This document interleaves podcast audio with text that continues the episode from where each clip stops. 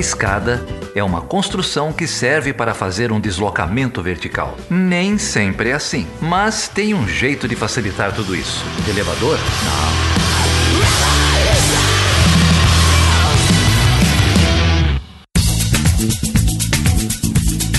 Seja bem-vindo e seja bem-vinda a mais uma edição do Chutando a Escada. O meu nome é Felipe Mendonça. E eu sou Geraldo Zaran. E hoje, Geraldo, a gente vai falar sobre o que e com quem, cara? Cara, esse programa a gente gravou com o Igor Alcântara.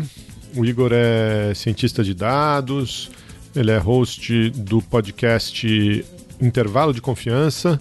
Na verdade, é um portal, né? Tem uma série de, de podcasts. E ele é figurinha carimbada aí no SciCast. A gente conhecia ele de lá, já participou de vários programas e a gente vai conversar um pouco sobre os números do Covid. É isso aí.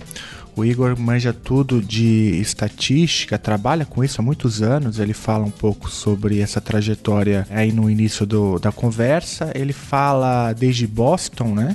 Está trabalhando em Harvard sobre é, com, trabalhando com estatística em diversos projetos é, multitemáticos, um deles, inclusive, com saúde como a gente vai ver.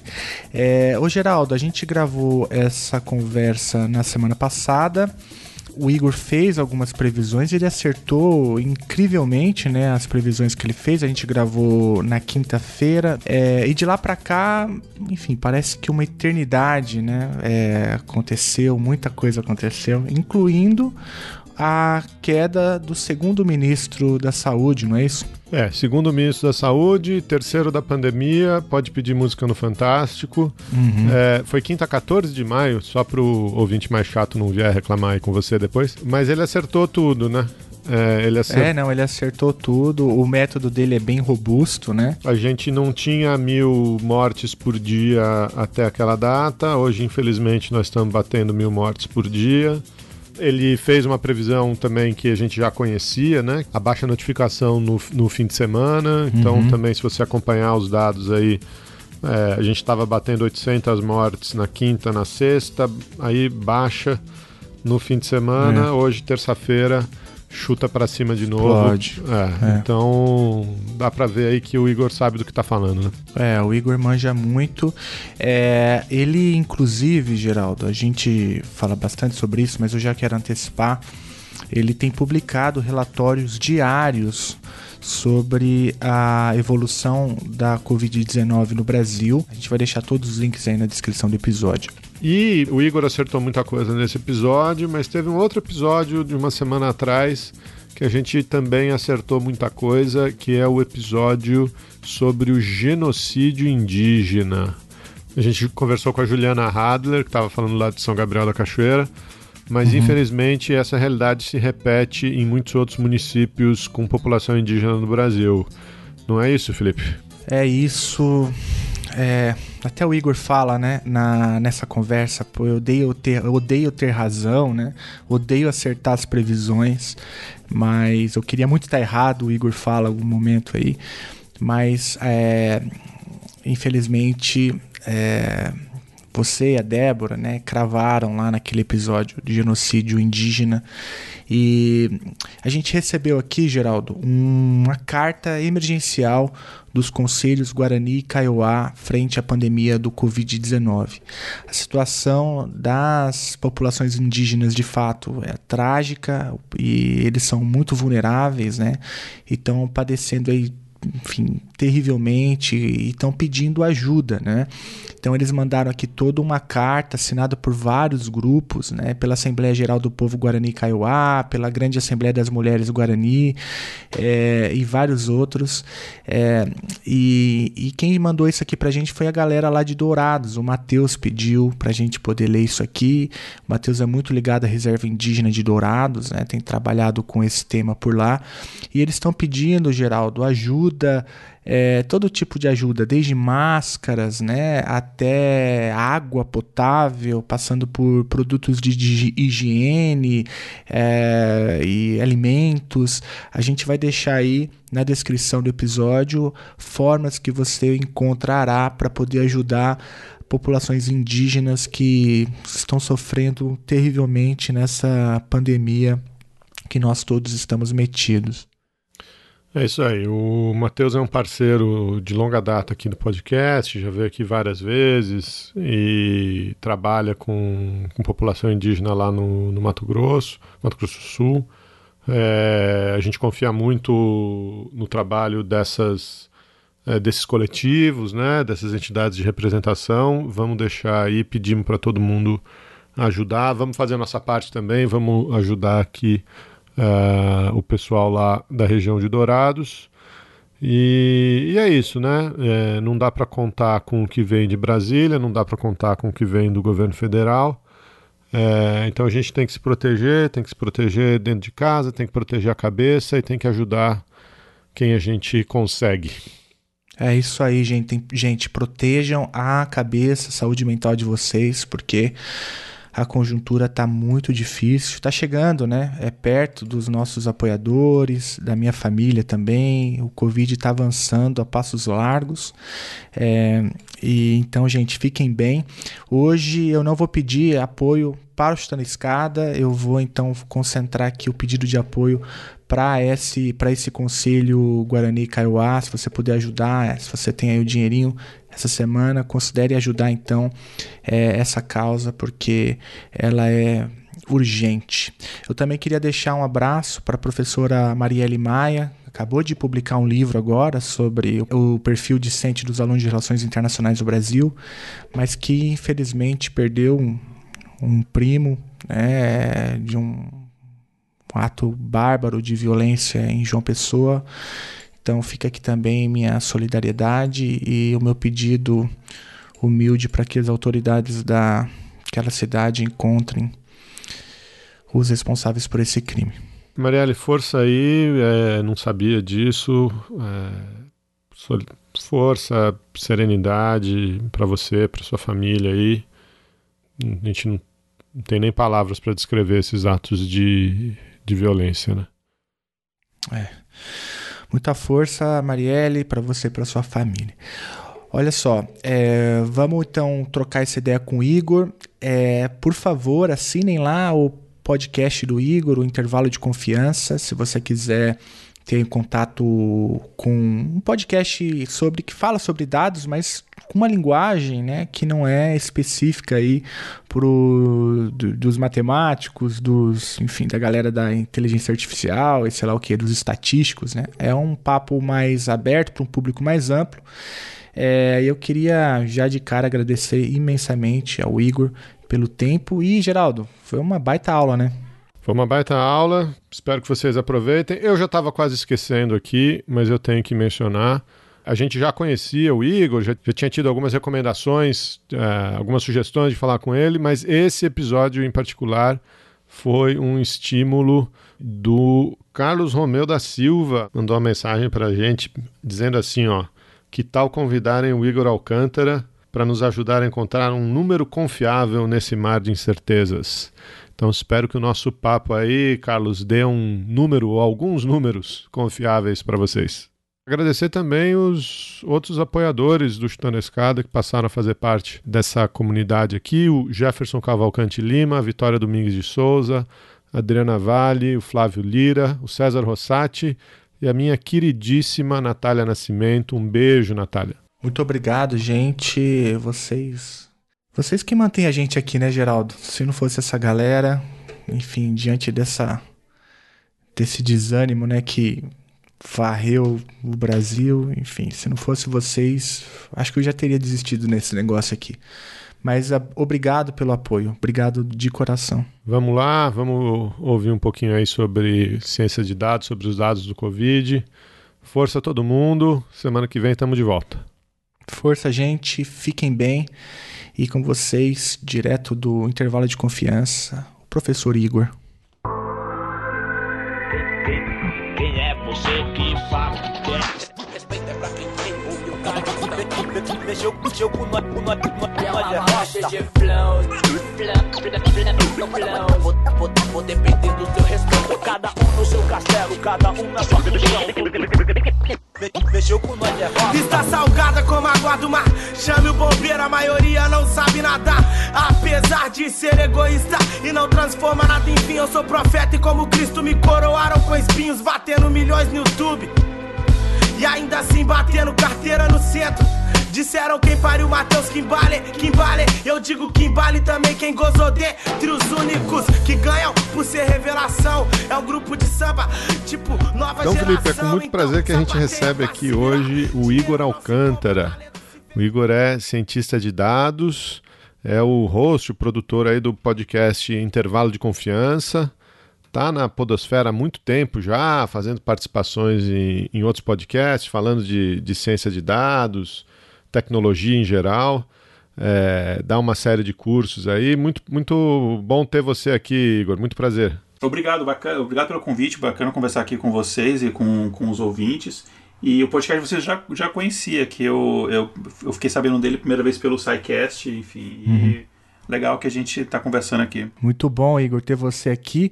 Além de tudo que o Geraldo falou, o, o Igor é pai, né? então já rolou uma, uma identificação aqui. e é também é, escritor, cara. Tem muitos livros publicados. Eu estava olhando no teu site. Mas por que, que você se apresenta como ex-escritor? Você parou, cara, com, com essa coisa aí de escrever?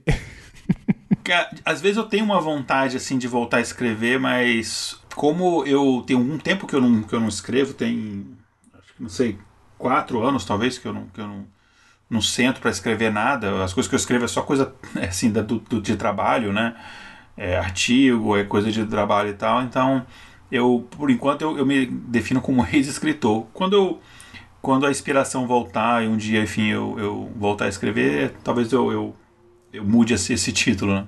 Legal, cara. Não, mais uma vez escritor, sempre escritor. É. Isso não, não, se preocupa com isso, não. é, pois é. Você tá para apresentar aqui para os ouvintes, é, você tá morando nos Estados Unidos, aí em Boston, né? É, isso, a isso. gente a gente queria falar um pouquinho dos dados nessa pandemia, né? Você tem produzido aí bastante coisa. Mas conta pra gente, cara, como é que tá o clima aí nos Estados Unidos? É, o que, que mudou na sua rotina? Em que ponto da curva que vocês estão? Como é que tá a coisa aí? Eu, eu trabalho com, com empresas aqui nos Estados Unidos já tem uns 15 anos mais ou menos, mas eu mudei para cá é, há uns seis anos, né? Eu fui primeiro eu morei em Los Angeles, morei uns dois anos e pouco em Los Angeles, eu estava trabalhando lá na universidade, na USC, na Universidade do Sul da Califórnia é, numa área que eu trabalhava mais, que era de ciência de dados na parte médica. E aí eu estava lá e eu recebi um convite para vir para cá para trabalhar na universidade, com a, Universidade de Harvard. Não é na área médica, é uma área completamente diferente. E, e daí, enfim, um convite para trabalhar em Harvard é, é, difícil a gente recusar. Eu sinto muita saudade de Los Angeles, especialmente no inverno aqui, é, que dura mais ou menos quase metade do ano. Mas aí eu vim trabalhar aqui também com essa com ciência de dados, com diferentes tipos de dados, é, não é um tipo de coisa só, são vários projetos que eu, eu fico. Uh, eu já passei por diferentes é, faculdades dentro da universidade. Né? Eu comecei na, na, na Central, né? É, trabalhando com dados gerais da universidade, eu fui já para Business School, já trabalhei com uh, a, a Faculty of Arts and Science, que é a parte de. A Faculdade de Artes e Ciências é um, é um, é, é um grupo só, né? uma faculdade só. E aí depois eu fui para Law School, né, para parte de direito, mas tudo trabalhando com dados, enfim. É, mas a, em paralelo a isso eu tenho uh, outros projetos, outros clientes, outras coisas que eu faço em outros para outros locais assim dos Estados Unidos. E de vez em quando a gente dorme.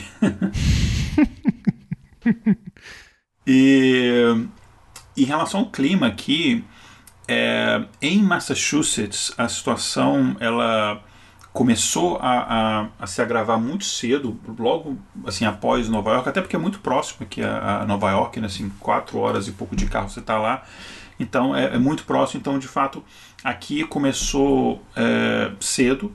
E também porque aqui em Boston tem muitas universidades grandes, então tem muito estudante. E isso é um fato importante porque estudante ele se locomove muito, né, porque ele está estudando aqui, mas ele mora em tudo quanto é outro lugar, então tem esse fluxo de pessoas muito grande. Então aqui a gente é, teve é, no começo de março aí uma época a gente estava dobrando o número de casos e mortes assim a cada 24 horas. Aí o, o governador ele é, ao contrário das recomendações do Trump que achava que não era nada, era só uma gripezinha. Uh, não sei se isso soa familiar para o pessoal no Brasil, mas enfim, é, o governador aqui, o Charlie Baker, ele decretou o, a, a, quarentena, quase um lockdown, né? Muito cedo. É, foi um dos primeiros locais a fazer isso. Então a gente conseguiu controlar. Assim, aqui, é, vizinhos meus aqui têm alguns casos é, confirmados, enfim. É, os meus amigos, eu tenho amigos em, em Nova York, New Jersey, todos eles é, testaram positivo. Ainda bem que nenhum teve um caso mais, mais grave. Alguns a gente é, fica até preocupado porque morava com os pais idosos e tal, mas ainda bem que é, estão se recuperando e tal. Mas é engraçado que todos, 100% do, das pessoas que eu conheço, e não são poucas pessoas, é, em Nova York e New Jersey, é, pegaram. Aqui, uh, algumas pessoas sim, é, convívio não tão próximo nosso, mas a gente decidiu desde o início é, aderir assim, de a forma mais radical. Né? As escolas pararam aqui de 9 de março e falaram, eu até dá vontade de chorar quando eu lembro, quando falaram assim, não, são duas semanas. É, só que essas duas semanas, enfim, estão indo, né? E já tem mais ou menos um mês que o, que o governador falou, olha, não, o ano letivo esquece. As crianças estão tendo aula virtual e tal, mas, enfim, a gente sabe que não é a mesma coisa, né? Porque não era uma coisa que foi planejada previamente, foi uma coisa de improviso, né? Então, enfim, inclusive, quando no começo de março, eu lembro que não só lá em Harvard, mas as, principalmente as, as, as, faculdades Ivy Leagues daqui, né? A Harvard e MIT, né? Que são, são basicamente são universidades vizinhas, né? Ficam uma praticamente do lado da outra. E elas foram as primeiras a decretar um. E aí, no caso, foi um lockdown mesmo, a gente foi tudo mandado para trabalhar de casa, todo mundo é, eles par paralisaram qualquer novas contratações e demissões, assim, não mexe mais em folha de pagamento para garantir o pessoal que está, mas também para não evitar o fluxo de pessoas. E os estudantes, tem muitos estudantes que moram dentro da universidade, né, nas fraternidades, eles, eu lembro, foi, foi na quarta-feira, uh, não lembro exatamente o dia, mas ali na primeira semana de março, eles falaram o seguinte, olha, vocês têm até sábado para evacuar, para sair do, do seu dormitório. É, senão a gente vai botar a polícia e vai expulsar. Um negócio assim. É, é radical. Pra, é, porque tinha essa preocupação, né? Porque os estudantes têm um grande fluxo de, de. Eles viajam muito, circulam muito. E aí fechou banco, bares, fechou tudo assim já no começo de março. Então a gente é, conseguiu controlar a situação. Hoje está ainda está uma situação crítica. Estão falando de final de maio abrir, não sei, mas é, como a gente parou muito cedo, a gente começa a ter um horizonte um pouco, um pouco melhor para frente aí. Mas, assim, a gente pode falar disso um, um pouco depois, né, o que, que vai acontecer depois, né, como é que está mudando a sociedade, mas o que era estranho antes, né, de, das pessoas usarem máscara, hoje em dia, às vezes eu desço, no, moro no apartamento, às vezes eu desço para ir na caixa de correio, alguma coisa assim, e às vezes você encontra com uma pessoa sem máscara, é muito raro, até porque é, é, é o prefeito ele baixou uma, um decreto que você é obrigado a usar máscara em qualquer ambiente público, né? Então é até estranho você ver uma pessoa ou outra e tal, e sendo que é o contrário, que antigamente é estranho você ver alguém de máscara, né? Então, enfim, mas vamos ver. Mas a princípio, é, aquela sensa a, a sensação de medo que a gente tinha, eu não sei se normalizou, que virou rotina, mas ela está um pouco menor, porque a gente viu que tem uma luz no fundo do túnel. Eu, eu, eu tava batendo um papo com uns amigos em Washington essa semana. Tá faltando coisa aí, cara, no mercado? Tá, tá. A gente, assim, a gente não tá. A gente não tá numa situação assim de não ter o que comer, mas assim, muitos produtos estão faltando. Para produtos de limpeza, tá faltando vários. É, a gente se programa para ir no, mercado só de duas em duas semanas, né? É, mas produtos de limpeza é, tá faltando vários, assim, então a gente tem que improvisar bastante pegar um produto de limpeza, combinar com outro para poder, enfim. É, aquela, o, o, básico álcool em gel, não sei o que, acabou muito rápido, né? É, é, mas papel higiênico, essas coisas assim, é, acabou tudo. Se você quiser, você tem que ir muito cedo no mercado, sendo que os, mercados, os mercados aqui eles estão abrindo 6 da manhã, mas de 6 às 8 é só para idosos. É, você só, só idosos podem ir. Então, aí quando você chega depois disso, esse tipo de produto já, já não tem mais. Então, é, alguns alimentos tipo cereais, não sei o que, é muito difícil você achar. Então, é, você vai, por exemplo, queijo, presunto, tem um tipo, às vezes duas bandejinhas. Então, assim, é, variedade de frutas diminuiu bastante. Então, aí você começa a. Não sei se o, o, o americano médio tem essa percepção, mas a gente tem uma, uma visão um pouco mais global. Você começa a perceber que são exatamente a grande maioria daqueles alimentos que são importados, né? Por exemplo, abacate não é uma coisa tão fácil de achar mais, porque vem praticamente tudo do México. É, então, é, tem esse, essa diferença na, na rotina. Ô Igor, e bom, já entrando um pouco no, no assunto né, do papo de hoje, você é um cientista de dados, é, tem feito um trabalho bem interessante, né? Depois a gente pode falar um pouco sobre ele, com relatórios diários né, sobre a evolução da, do Covid-19 no Brasil.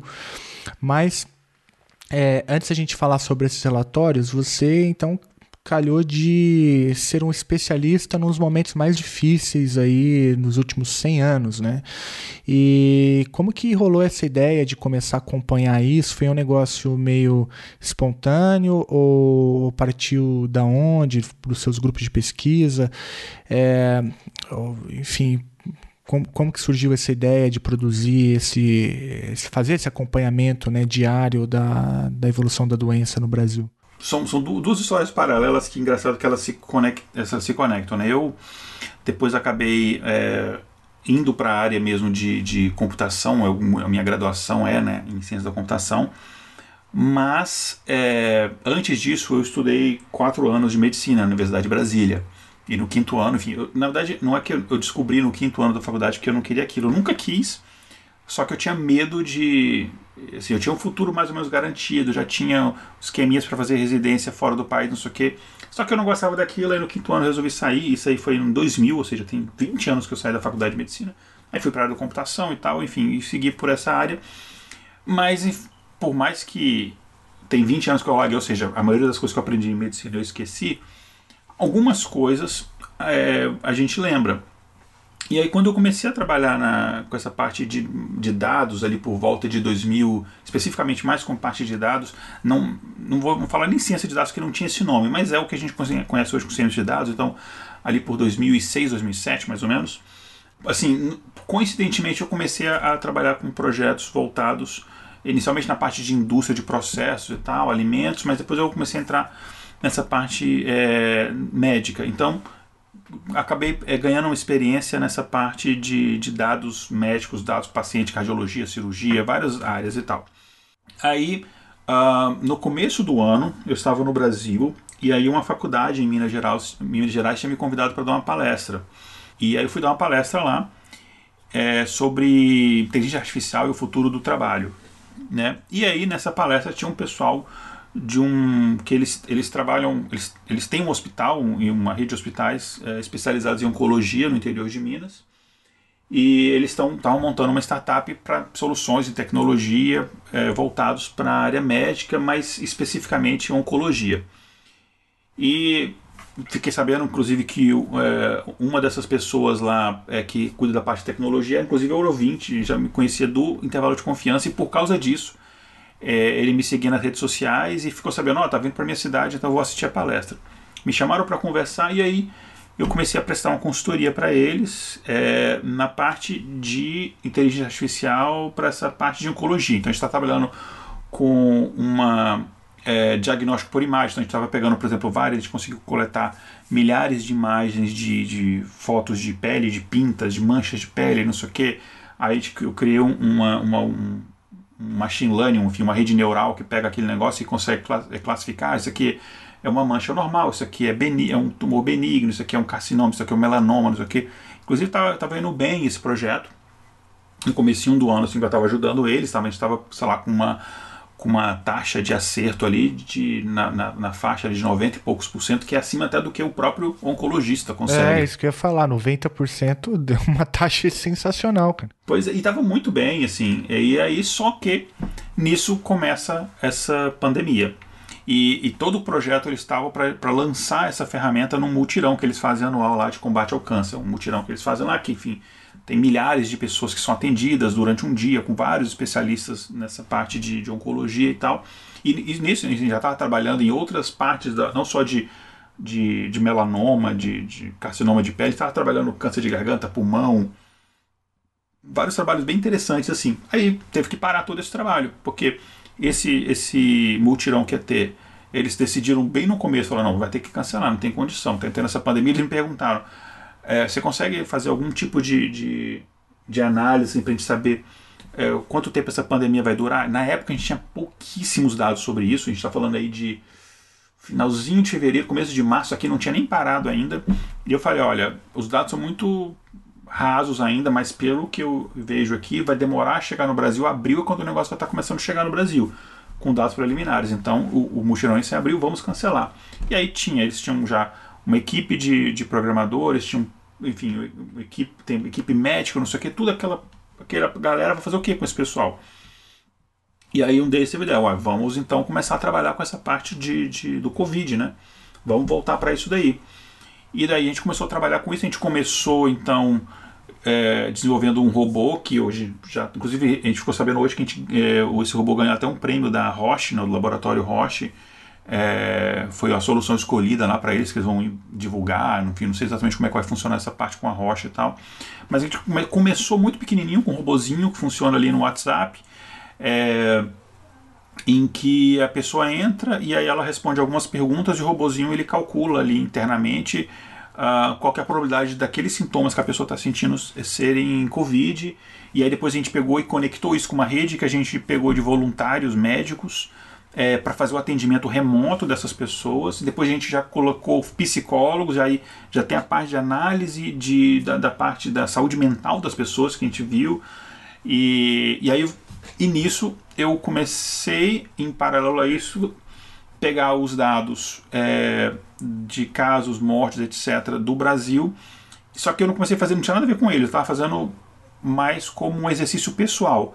É, tentava prever no próximo dia, nos próximos dias, na próxima semana e tal, quanto, quanto, quanto seria a quantidade de casos, quanto seria a quantidade de morte. E a, confesso até que, para minha surpresa, os números eu comecei, eu estava acertando isso daí.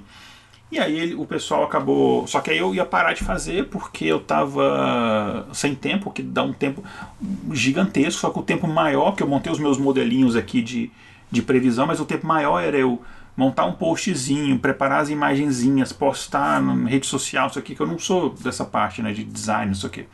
E eles falaram, não, a gente tem o design, a gente faz para você, esse mesmo pessoal, e você só dá pra gente os dados diários. Aí a gente começou a lançar, eu lembro que a gente, por exemplo, no começo no, na primeira semana de abril, a gente fez uma previsão, quando é que a gente vai atingir 10 mil casos? Eu falei 9 de maio, e foi, infelizmente, preciso, 9 de maio foi quando a gente passou 10 mil casos. Eu falei, opa, esse modelo matemático aqui acho que tem algum sentido. Aí depois a gente expandiu, vamos tentar fazer isso para todas as cidades brasileiras. Aí é, começamos a pegar os dados lá que o pessoal do Brasil I.O. coleta de todas as secretarias de saúde.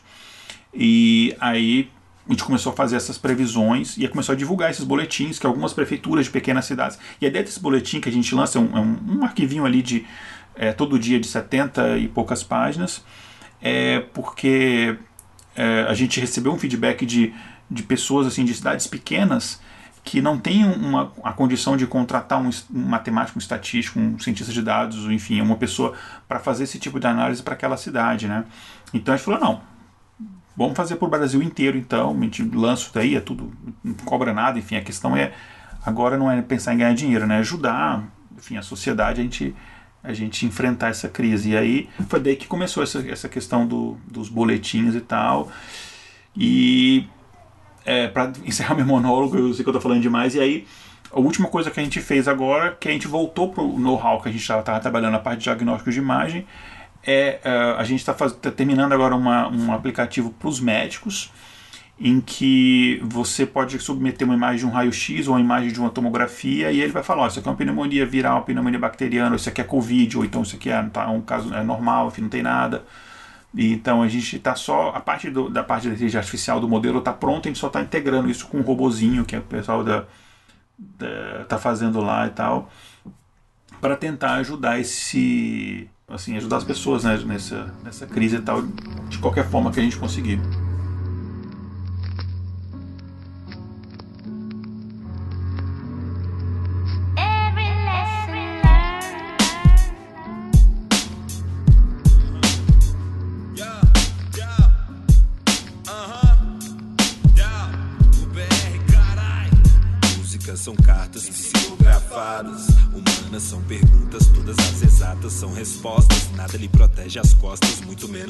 Facas. Nunca te negaram água, sempre ofereceram drogas.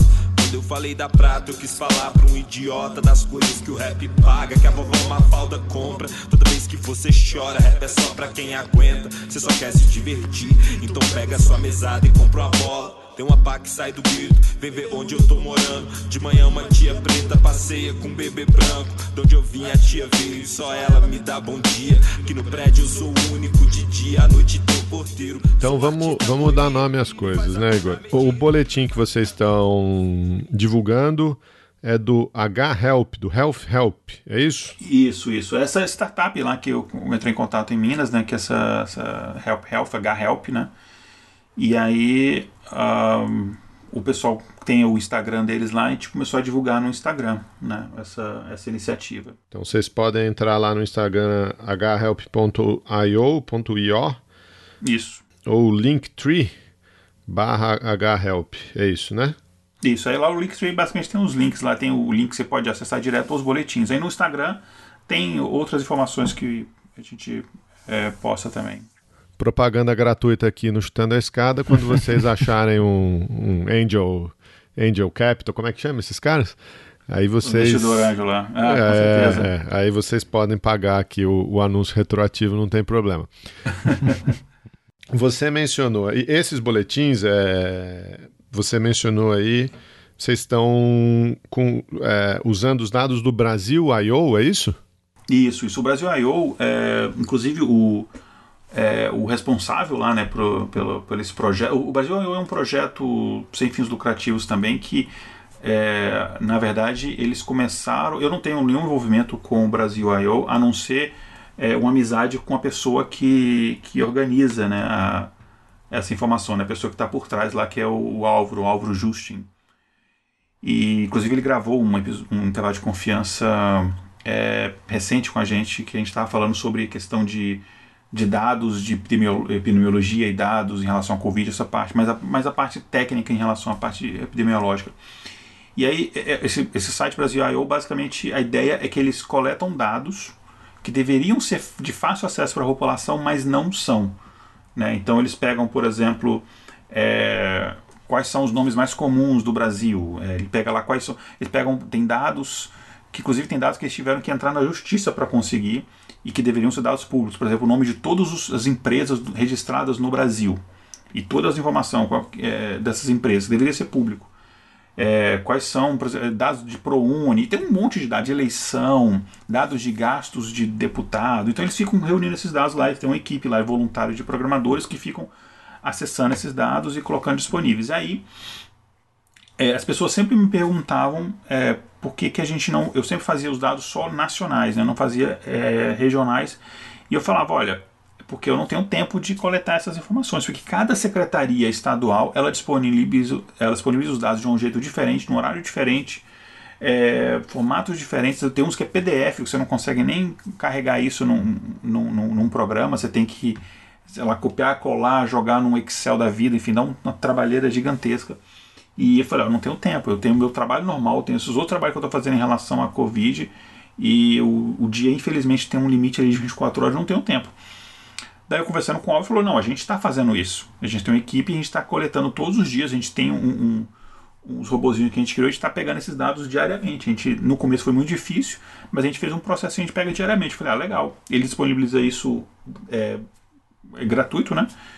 Então, aí, agora baseado nesses dados, Aí todo dia de manhã cedinho, tô acordando uma hora mais cedo do que eu já acordava, que aí eu chego lá, até os dados disponíveis, pego esses dados, jogo no meu modelo, ele faz as previsões para os próximos dias de cada uma das cidades brasileiras. Aí eu mando para a equipe lá do pessoal da H-Health que eles põem num, num documentinho, um PDF, um formatinho, formatadinho com, com as imagens e tal, né? E aí publicam esse, esse boletim. Mas aí foi é, por causa dessa, dessa desses dados disponibilizados pelo Brasil I.O. que a gente conseguiu fazer isso, porque sem dado, enfim, é difícil. É, imagino. É... são quantos municípios no Brasil e cada um publicando de um usando um método diferente, né? Então, como que você coleta tudo isso? Então, você tem uma equipe por trás é, ali que estão organizados em torno do Brasil I.O. e aí você chupa de lá, roda teu modelo e, e, e aí faz as previsões. Então, também fica aí outra, outra indicação para o ouvinte que é o site do Brasil .io, né, que aí a gente vai deixar também na descrição.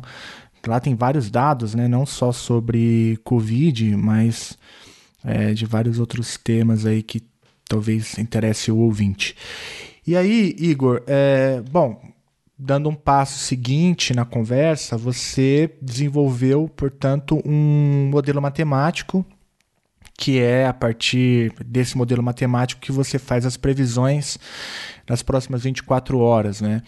É, eu sei que é, não dá para destrinchar um modelo matemático aqui para gente, né? Mas daria para você falar um pouco sobre as principais variáveis e as correlações entre elas é, que você tem usado para poder fazer o seu, o seu modelo? O que, que tem de mais importante? O, o que, que onde está maior peso? É, será que tem como falar um pouco sobre isso? É, uma das coisas que eu, eu são diferentes são diferentes algoritmos e modelos que eu, que eu, que eu utilizo para isso daí. Uh, então eu tenho diferentes informações. Primeiro, as, a, o dado em si de quantos casos eu tenho, existem, quantas mortes aconteceram no decorrer do tempo. Né? Então, dia a dia, você tem ali a quantidade de casos, mortes e quantos casos novos, é, dia da semana, enfim, porque isso é importante. A gente sabe que em domingo, invariavelmente, a quantidade de, de casos reportados aumenta a metade do que os outros dias, assim. É, e, e engraçado que nos Estados Unidos, eu estou agora trabalhando com esses dados também nos Estados Unidos para todas as cidades, não todas as cidades, todos os condados americanos.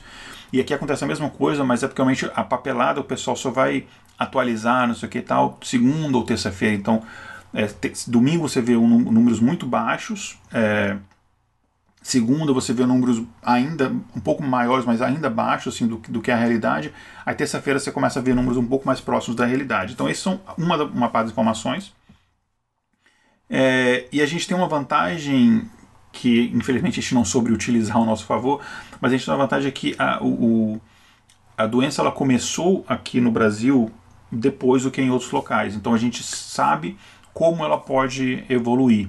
Né? Então, existem o, o próprio modelo matemático epidemiológico que a gente conhece de, de outras doenças, então a gente sabe, sei lá, taxa de reprodução da, do, do Covid, como está acontecendo no Brasil. No Brasil está mais ou menos por volta de 2,8, né? quer dizer que cada pessoa ela contamina em média 2,8 pessoas. estatística é engraçado que ele dá uns números assim, né? Não tem, não tem 2,8 pessoas, né? não tem um cara que é 0,8, né? Mas é, obviamente está falando em média, né? Tem gente que vai passar para 5, tem gente que vai passar para 1, enfim.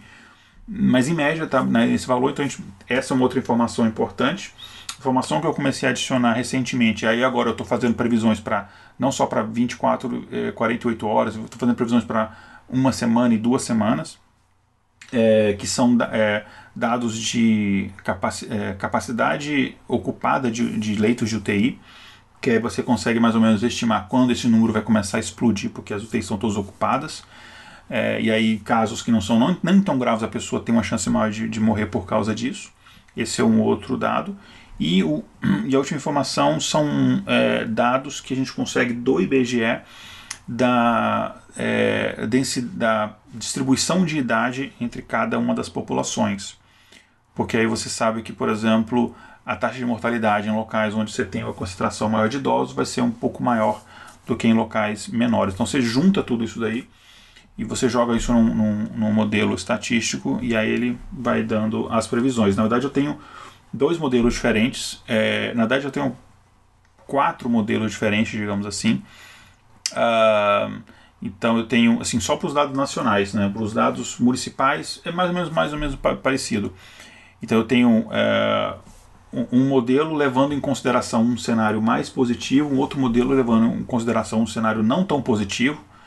E aí eu reporto mais quando eu falo vai ter de, de sei lá, por exemplo, eu, eu e aqui eu não quero datar o episódio, mas o que eu, eu publiquei para sair, por exemplo, amanhã, hoje é dia 14, eu falei, ó, dia 15, a quantidade de mortos vai estar tá entre é, 14.500 e 14.700. Então, porque eu tenho esses dois cenários, um está dizendo um valor, o outro está dizendo outro valor. Eu achei que eh, eu tenho uma precisão um pouco melhor, um acerto um pouco melhor do que eu simplesmente trabalhar com, com margem de erro, né? E aí é basicamente isso. Não sei se é, foi técnico demais, técnico de menos, enfim, mas. E aí é uma. É uma trabalha com um conceito que a gente chama que é uma série temporal, né? enfim, que o, o a evolução de um determinado variável no decorrer do tempo influencia né, o valor da, da variável seguinte e tal. É, do, do, dia seguinte. Então é basicamente isso. E aí, em paralelo a isso, todo dia, assim, a minha rotina de manhã, eu chego, sento, baixo os dados do Brasil, eu jogo meu modelo ficar rodando, faço um café, volto, vou na, no, no site do MS, pego o relatório da OMS do dia anterior, né, que eles liberaram, e aí você estuda aquele relatório para ver se teve alguma alteração, algum estudo, aí você vai na, no, na Imperial College, John Hopkins University para ver se tem estudos relacionados, por exemplo, qual é a taxa de mortalidade real, é, e para você depois calcular, por exemplo, qual que seria um, um, um, número real de casos, por exemplo, quem sabe no Brasil a gente tem uma subnotificação incrível, assim, muito grande.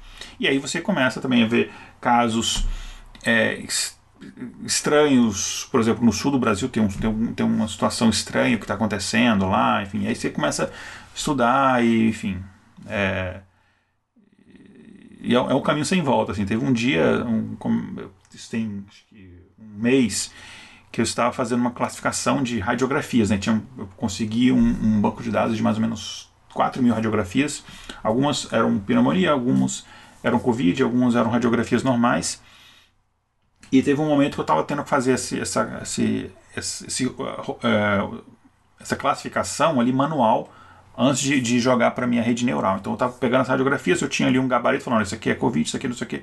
E eu fiquei umas duas horas fazendo isso daí. E é umas duas horas vendo radiografia de pessoas com Covid, e aí você se lá, a pessoa fulano morreu ou não morreu, não sei o quê. E aquilo vai dando uma, um, uma sensação horrível, assim, de você pensar, cara, eram eram pessoas, muitas, muitas, muitas ali da Itália e da Espanha, inclusive, foi onde eu consegui a maioria. E vai te dando um negócio, você vai se envolvendo no negócio e tal, enfim, e. Enfim, é, é, é complicado, mas ao mesmo tempo, assim, o dia que o Brasil deu 10 mil mortes foi um dia que eu me senti pior, assim, que eu me senti extremamente derrotado, que as pessoas, oh, Algumas pessoas falam, parabéns, você acertou. Eu falei, não, cara, não é parabéns, eu queria ter errado. Eu queria que a gente fazendo uma previsão, a galera falasse, nossa, o negócio é sério, vamos nos precaver, e o número fosse menor. Aí isso seria uma grande vitória. Mas, enfim, a gente não pode baixar a cabeça, porque vamos tentar ajudar. Eu sei que minha contribuição é muito pequena, mas vamos tentar ajudar. Se a gente conseguir salvar uma pessoa, valeu a pena tudo isso, entendeu? Não, valeu muito a pena. Infelizmente, nem tudo está no nosso na nossa alçada, né? Eu, eu enfim, é um, é um relato muito tocante esse seu, né, Igor? Que a gente muitas vezes fica atrás do computador, ainda mais agora, né? Você fica atrás do computador, você não sai na rua. É, imagino aí também aí dos Estados Unidos e tal, as, as pessoas vão perdendo contato umas com as outras, vão perdendo contato com com a realidade, né? É, cada um desses números, cada um desses data points é, é uma vida, né? É um, é um filho que ficou sem pai, é alguém que ficou sem um irmão, é um casal que se desfez, é uma família destruída, né? É isso que a gente não pode perder de perspectiva, né? Então, por exemplo, quando esse episódio sair, pelas minhas previsões, a gente vai estar tá por volta de 18 mil num cenário positivo, a gente vai estar mais ou menos 18 mil mortos no total no Brasil. Só que quando gente fala número, as pessoas pensam no número assim, é, são 18 mil biografias né, que, que não se realizaram, 18 mil sonhos que deixaram de existir, 18 mil, é, é, sei lá, pessoas que poderiam estar num, numa festa de Natal no final do ano e não vão estar, enfim, são. É, eu acho que países como Itália, Espanha, França, é, e o Brasil, infelizmente, assim, isso vai gerar um trauma que a gente vai ter que aprender a, a, a lidar com isso e, de alguma forma, aprender uma lição para a gente sair um pouco melhor com isso. Né? Enfim, porque são, são, são vidas. Né? Você pensar assim, imagina que fosse uma pessoa da sua família, né? É, agora imagina esse número, né? 18 mil, assim, e, os números que a gente projeta para até final de, de julho e agosto assim são aterrorizantes. O cochilo da tarde é meu xodó do momento. Nem quica, a vida é tomba em pista de cimento. Black Alien já vai tarde, já passou o seu momento. Significa que o cidadão não tem conhecimento da força, da fé, da febre e da fibra. Nessas portas me do pé enquanto a galera vibra. Me preocupa é o celular que vibra ao lado do meu saco. O resto tudo que dá câncer eu já vou lançar no vácuo. Ingrato, não é o que tu fala que diz quem tu és. Come, cospe no prato, depois vem dizer de Se custar a minha já custou caro demais pela sacos aqui jazz, Black Alien aqui jazz. Hum, criado no engar, chapado demais pra um dia me vingar. Sim, sensei, eu sem paciência pra debate. Zungo, zungo, zen, pique flow, marihuana e abacate. Rio de Janeiro, Niterói, favela, morro, tô que nem Eu, eu queria te perguntar duas coisas, uh, Igor. Aí você vê aí como é que você quer. Que ordem faz sentido. Uma é um, é um, pouco a origem desses dados do, do Brasil I.O., né? É, eu sei que não é você que está fazendo a coleta, mas é, imagino que você deve, deve entender um pouco como é que o Álvaro e o time do Brasil I.O. chega nesses números. Da, da, da, onde que isso é o que é reportado é, nos cartórios, nos hospitais? Como é que é feita essa... Onde é que é, esse dado é gerado? E o que, que você tem usado, se você tem usado alguma coisa para tentar pensar em corrigir a subnotificação, né? Não sei como é que. A gente ouve aí falando, né? Ah, é, para cada um notificado são 10, para cada um notificado são 12, para cada um notificado são 7. O que, que as pessoas usam para. Como, como, é que, como, é, como é que você é, chegaria numa estimativa dessa? Você, você tem algum alguma coisa para compartilhar com a gente aí nesse sentido? Em relação ao, ao Brasil I.O., o que, o que eu sei é o que a informação que, que eles disponibilizam, né? É, então, assim, o que eu sei é que o dado é, primário que eles utilizam são os dados que eles obtêm das secretarias estaduais de saúde. Então, eles pegam de cada uma das secretarias estaduais de saúde aqueles dados. É, mas eles também pegam os dados é, de. Se você consegue filtrar só aqueles dados são registrados em cartório. Só que os, da, os dados de óbito registrados em cartório eles são muito incompletos por em questão de Covid, porque demora um tempo até esse dado ele ser registrado no cartório ele, ele está disponibilizado. Na verdade, assim, para esse dado ser revisado e, e, e e você está com confiança 100% nele, é mais ou menos 10 meses. Né? Então, é, claro que estão, está tentando acelerar no, no questão, eles estão tentando acelerar na questão do Covid, mas são dados que eles demoram para você conseguir ter um valor mais confiável. Então, o dado mais confiável, apesar da subnotificação, é em relação a são os dados da Secretaria Estadual de Saúde. Em, em relação à subnotificação, o que a gente consegue fazer é, é assim, pegar dois dos dados que a gente que são divulgados, né? a gente tem os dados do, da quantidade de casos e os dados da quantidade de morte. O dado da quantidade de casos, a gente tem que entender de onde esses casos, de onde ele vem. A gente, o Brasil, ele, a gente testa uns países que isso é uma informação que, que até está sendo bastante divulgada na, nas redes sociais, na imprensa. Gente, nós somos um, o país ou um dos países que pior testa. É, eu estava fazendo uma. Vai sair na, na semana, poucos dias depois que sair esse episódio, no intervalo de confiança, a gente está lançando um episódio sobre é, como é que a gente vai conseguir reabrir a economia daqui a um tempo, né? O que, que precisa fazer, né? E eu estava fazendo um, um, estudo sobre a quantidade de testes que seriam necessários para o Brasil fazer para a gente sair da, para conseguir reabrir a economia, não agora, porque agora, agora que os casos estão começando a escalar, mas sei lá, digamos em agosto, a gente vai começar a reabrir a economia agosto, setembro, sei lá. Uh, como é que a gente consegue fazer de forma segura? E se você pegar a quantidade de testes que a gente faz hoje, a gente precisaria aumentar assim, pra, de forma extremamente segura, que seria basicamente o quê? É, cada pessoa é, e claro, isso é, isso é, um dado completamente assim, isso é um valor completamente utópico, a gente sabe que a gente não vai chegar ali. Mas o ideal é que todas as pessoas testassem duas vezes por mês, de 15 em 15 dias todo mundo testa. E aí você consegue saber, ah, fulano testou positivo, beleza, a pessoa já vai para quarentena, as pessoas que estão em contato com ela são comunicadas, ela tem a opção de voluntariamente também é, entrar na quarentena. Aí você consegue abrir a economia e aí você deixa em quarentena só quem de fato testou positivo, mas aí você tem que testar todo mundo. A gente sabe que a gente não vai chegar lá. Mas só para a gente ter uma comparação de como a gente está distante de um cenário é, utópico ideal, a gente precisaria aumentar a quantidade de testes que a gente faz, não duas vezes, não três vezes, não dez vezes, não cem vezes, mil vezes. Mil, de, detalhe, para não atingir 100% da população, para atingir uma quantidade grande da população, testando duas por semana. Ou seja, a gente testa muito pouco. Então, base a, a quantidade de testes que, que a gente fez é, até hoje assim é, é muito, muito pouco, chega a ser ridículo. Então, os casos que a gente está reportando, então a gente passou hoje, no dia da gravação, de 200 mil casos, é, assim, casos confirmados, mas esses casos são é, esses testes, a grande maioria deles, a gente está fazendo uma média ali de 5 mil testes na rede pública por dia, numa média.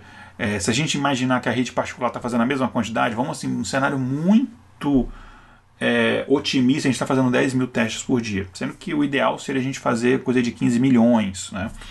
Ah, então, a quantidade de casos é, é, completamente não confiável. Então, esses casos testados são basicamente pessoas que chegam no hospital com aqueles sintomas e estão no nível grave ou bastante, ou no nível de severidade, não gravíssimo, mas um nível de severidade bastante que é feito o teste. E aí, não sei se vocês querem que eu entre nesse negócio, né, que tem tipos diferentes de teste, né, tem um deles que é mais confiável, o outro não serve muito para muita coisa. É, então a gente não consegue usar esse dado. O que a gente consegue utilizar são os dados de morte, porque morte de fato a pessoa morreu ou não morreu. É, não, tem, não tem tipo pessoa é, morta assintomática, né, como o caso do Covid. Muita pessoa que tem o Covid não, não, não é, desenvolve sintomas. Mais ou menos ali a gente acredita por volta de 15% das pessoas que têm Covid não tem sintoma. Já no, no, no caso de morte, não, a pessoa morreu, enfim. Claro, tem pessoas que morreram de Covid e não foram reportadas como Covid, tem. Esse tipo de informação a gente vai ter que cruzar com qual a quantidade de, por exemplo, de doenças respiratórias, óbito por doença respiratória nos anos anteriores, comparar, na maioria dos estados está três vezes mais, mas não entrando nessa seara, vamos considerar que a quantidade de mortes é de fato a quantidade de mortes real, que não tem tanta subnotificação ali. Utilizando isso daí, a gente calcula uma divisão básica, você consegue saber a taxa de mortalidade. Então, a taxa de mortalidade nominal no Brasil está por volta de 6,8% a 7%. Né? Varia dia a dia. Hoje estava 6,85%, sei lá. É, mas mais ou menos por aí. Vamos arredondar para 7%. Essa taxa ela é completamente irreal. O que quer dizer que não é que 7% das pessoas que têm Covid morrem, não. O número é muito menor. Uhum. O número, eu li um, um artigo essa semana que eles fizeram um estudo bem, bem extenso, com um, número grande de pacientes, testaram um monte de pessoas tendo sintoma ou não, pegaram várias pessoas sintomáticas que tinham Covid, várias pessoas que não tinham Covid, e aí algumas daquelas pessoas morreram, e então eles chegaram numa taxa que é muito próxima, que deve ser a taxa real, de 1,2%. É, a gente tem outros casos de estudo, por exemplo, Coreia do Sul, que testou extensivamente a população, está mais ou menos por aí também, 1% mais ou menos de taxa de mortalidade. É, aquele, o, o o navio Diamond Princess também a gente testou se todo mundo, então algum, ou algum, alguma cidade da Itália. Esse número não era 2, 2 a 3%? O número inicial era esse, quando eles começaram a aumentar a quantidade de, de testes, e aí eles, esse número foi baixado um pouco. Então é provável que o número real esteja por volta de 1,2%. Isso é uma informação sim, muito recente, assim, de esse é um dado, porque assim, a doença a gente não conhece ela direito ainda, ela é muito, ela é nova, né? Então, assim, isso é um dado dessa semana, é muito recente. Então, a gente consegue, através disso, pensar o seguinte: olha, é, o organismo ele vai ser o mesmo, que a gente sabe que não há fatores é, étnicos envolvidos, não aumenta a questão da mortalidade. É, o que aumenta a questão da mortalidade é, é você, você, tem algum tipo de histórico de doença, não é nem histórico de atlética, é história de doença é, cardiovascular, doença respiratória, você tem um, um risco maior e tal mas a gente, levando todas essas variáveis em consideração, você consegue estimar para ter essa quantidade de mortos que a gente tem no Brasil, qual seria o número real de casos. Então você consegue fazer uma estimação, enfim, um, uma matemática nem tão complexa. E aí, baseado nisso, uh, e aí eu estava depois vendo o que outras pessoas estão calculando e está mais ou menos um valor bem parecido. É, eu calculo que hoje, e provavelmente mais ou menos no, quando o dia que a gente sair, o episódio vai estar por aí também, o número real de casos que a gente tem no Brasil é de mais ou menos um milhão e meio de casos, né? Levando todas essas variáveis em consideração. É a estimativa que a gente faz, eu estava vendo outras pessoas, que a estimativa de outras pessoas é mais ou menos por aí também. Então, a, a, a conta dele está batendo com, com a minha conta e, e, eu acho que, que é por aí mesmo, um milhão e meio de casos de fato. É, e, enfim, é, é, é, assustador, né? E aí tem enfim, o presidente falando que ah, vai 70% das pessoas vão pegar de qualquer jeito, né? Bom, pegando essa taxa de mortalidade, se 70% da população brasileira de 210 milhões de pessoas pegarem, a gente está falando de mais de um milhão de mortos, né? Então a gente não, não, não pode deixar que 70% da população pegue essa doença agora, né? A gente tem que tentar adiar é, o máximo possível isso, né? Para poder não, assim, distribuir isso durante o ano é, ou durante os próximos meses, para que a gente consiga dar uma aliviada no sistema de saúde e para enfim, ganhar tempo para quem sabe um tratamento é, surgir, uma vacina surgir, enfim. É, no, vacina surgir nos próximos meses é completamente irreal, né? Mas a gente tem que tentar é, evitar o máximo que as pessoas se contaminem mesmo para a gente é, salvar vidas, né? Em outras palavras. É, não, é, a conta faz todo sentido, né? Se a taxa de mortalidade é essa, é uma, é uma regra de três, basicamente, né? Você pega o número de mortos e, e, e faz ali a proporção de 1,2, ou seja, já passa, considerando que a gente tem 14 mil mortos até a, a, data dessa, da gravação, né? Desse, desse episódio, você faz a regra de três, passa de um milhão fácil. O, o, quando o episódio sair, ele deve estar, como eu falei, por volta de 18 mil, ou seja do dia que a gente está gravando até sair, que são poucos dias, vai ter mais 4 mil, né? A gente está chegando em mil mortes por dia, né? Está muito próximo disso. A gente demorou 25 dias para ir de um morto, assim, da primeira morte até atingir mil. 25 dias. 25 dias depois, a gente já tinha 8 mil. Não é exatamente exponencial, como o pessoal fala, mas é, é, é próximo a um, uma, um crescimento exponencial. É né? um pouco mais complexo que isso, porque tem, enfim, subidas e descidas, porque tem os ciclos e tal, mas é, é é, a curva se parece muito com um crescimento de fato exponencial, né? Por isso que quando você fala, ah, a, gente tem um, uma média de 6% de acréscimo de mortes por dia, né? Só que 6% de 10 mil é muito mais do que 6% de mil. Então, por isso que a quantidade de mortes vai crescendo é, por dia cada vez mais. Né? A gente está. Semana que vem a gente vai, vai, vai. Semana que vem a gente vai ter o nosso primeiro dia com, com mais de mil mortes por, por dia. Você está ouvindo Chutando a Escada, um podcast de política internacional e divulgação científica em relações internacionais. Para apoiar este projeto, acesse chutandoaescada.com.br barra apoio. Ô, Igor, é, queria te perguntar uma coisa, assim, que talvez a gente pode, você pode até ignorar a pergunta, é, caso ela não, Caso você não. Não, que isso. É, caso ela seja não, uma pergunta perguntar. idiota. Mas enfim, o, o que. Não, não, não tem pergunta idiota, não, não se preocupe. é, eu, eu, como professor, costumo dizer a mesma coisa, né? Mas é, é eu estava olhando, por exemplo, os dados da minha cidade, né? É, e aí, ali você percebe que teve uma reabertura parcial do comércio e depois uma, uma escalada um pouco mais intensa do, dos contaminados. Né? E aí a pergunta é um pouco essa, assim, nos dados que você tem olhado, você consegue perceber algumas ondas né, que se aceleram ou, ou desaceleram por conta de uma medida ou de outra medida? Para mim é complicado fazer muitos estudos em relação a isso, em relação a tempo, mas as pessoas me, me pedem às vezes na rede social para analisar um caso ou outro e tal. E eu lembro, eu estou tentando achar aqui o. Eu tinha anotado aqui no, no, meu computador aqui, eu já vou pegar aqui o número exato. Mas uma coisa que eu, que eu tinha percebido há uns dias atrás, acho que se eu não me engano, eu cheguei até a publicar no meu Instagram é, porque eu tinha visto, o pessoal tinha me pedido um caso de um de Santa Catarina, de alguma cidade de Santa Catarina que eles tinham aberto o comércio. É, foi aquele caso clássico da abertura dos shoppings, não é? Não foi esse caso? Isso, Tem isso, isso. Eu, eu, peguei até eu peguei até dois dias antes, né? Alguns, dois, alguns dias antes, é, eu acho que foi dia 13 de abril, se eu não me engano, se minha memória não falha, que antes de abrir o shopping eles tinham aberto o comércio de rua, né? E aí eu vi o gráfico ali, a quantidade, número de casos. E aí eu tinha, depois, duas semanas depois, é, você tem um aumento de 300% do número de casos em Blumenau e Criciúma e mais outras cidades de Santa Catarina que eu não estou lembrando agora. Eu não achei minhas anotações, mas enfim, algumas cidades de Santa Catarina. E eu peguei outras cidades é, com, mesma, com mais ou menos a mesma, a mesma população, cidade do mesmo tamanho, que estavam com a mesma quantidade de casos e mortes na, no dia 13 de abril e ver com a evolução comparada. É, e essas outras cidades, é, cidades em diferentes regiões, eu peguei uma cidade, acho que. Uh, uma na região norte, peguei outras na região sudeste e tal.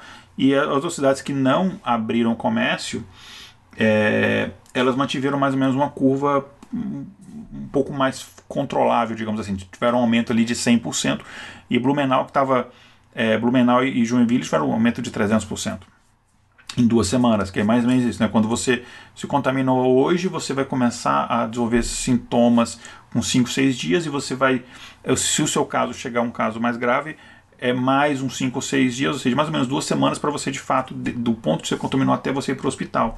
E eu observei isso, achei interessante. Agora, um caso que eu vi, é, que eu estava observando esses dias, e tem alguns dias que eu estava acompanhando isso, que é o caso na região sul também, que eu achei engraçado, que é o seguinte: se você compara um gráfico da quantidade de mortes nos, nos três estados do sul, você vê que o Paraná está disparado em primeiro lugar, e aí o Rio Grande do Sul em segundo lugar, e Santa Catarina em terceiro lugar. Quantidade de mortos é, menor assim Santa Catarina em relação a, aos, outros, aos outros estados.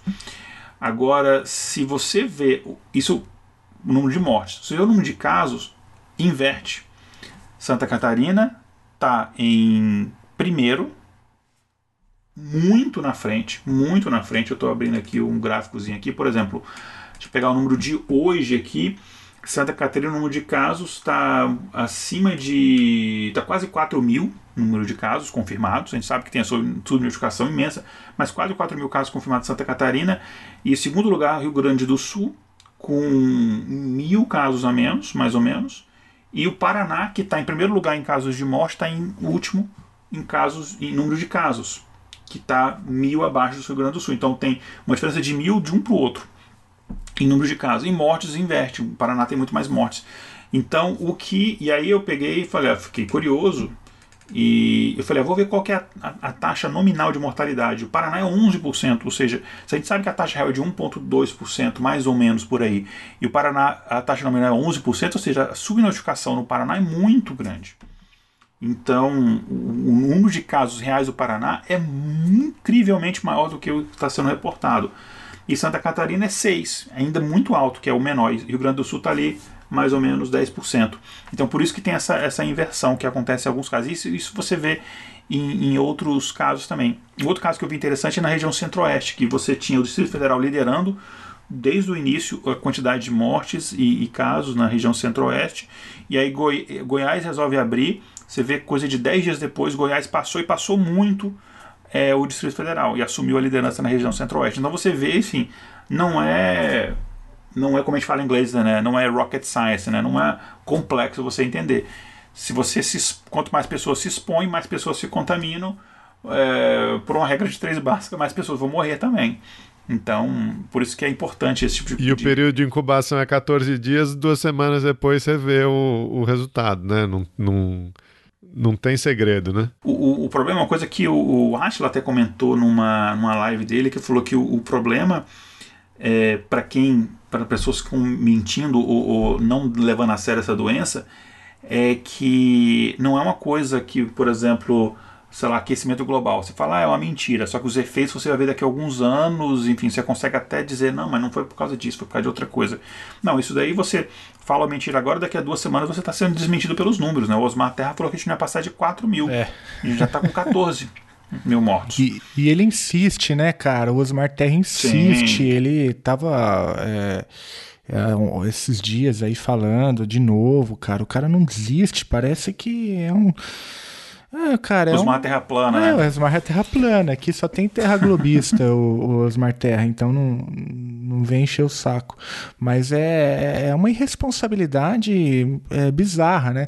E aliás, até me, me ocorreu aqui um, um, uma leitura que eu fiz, eu não vou me lembrar de cabeça aonde eu li, mas um estudo também mostrando que é, a, a, as, as regiões do país onde o voto é, para o Bolsonaro teve ali uma proporção maior, é, é, aquela região também tem uma proporção é, menor ao fazer, a fazer isolamento, né? Ou seja, a palavra do presidente ao criticar o isolamento incide mais em algumas regiões onde, onde ele teve o maior percentual de votos. E, e aí, claro, não é, não é a mesma coisa que a gente está falando, não tá, a relação é com isolamento, né? É, e não com, com mortes, enfim.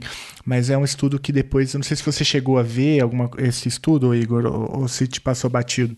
Não, não cheguei a ver, mas é, é o, faz todo sentido, né? Faz todo sentido. É, eu lembro, pegando aqui dos Estados Unidos, anterior a todas essas, essas questões, mas eu uh, tenho uns dados, por exemplo, que eu usava em, em sala de aula, né? Dando aula de introdução essa parte de ciência de dados isso aqui eu pegava uns da, um, um dado que ele te, você vê a relação entre crimes de ódio nos estados no, americanos e a quantidade de votos, a proporção de votos que o Donald Trump teve.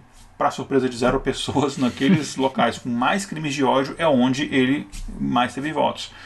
Então, é, é, inclusive, você consegue até derivar uma equação daí de você conseguir prever quantos votos o Donald Trump teria baseado em quantidade de crimes de, de ódio que foram reportados. É um negócio assustador. E é isso, assim. E, e, é uma coisa louca porque o Bolsonaro não tinha necessidade de, de, de politizar isso. É uma questão de saúde pública, não é uma questão política.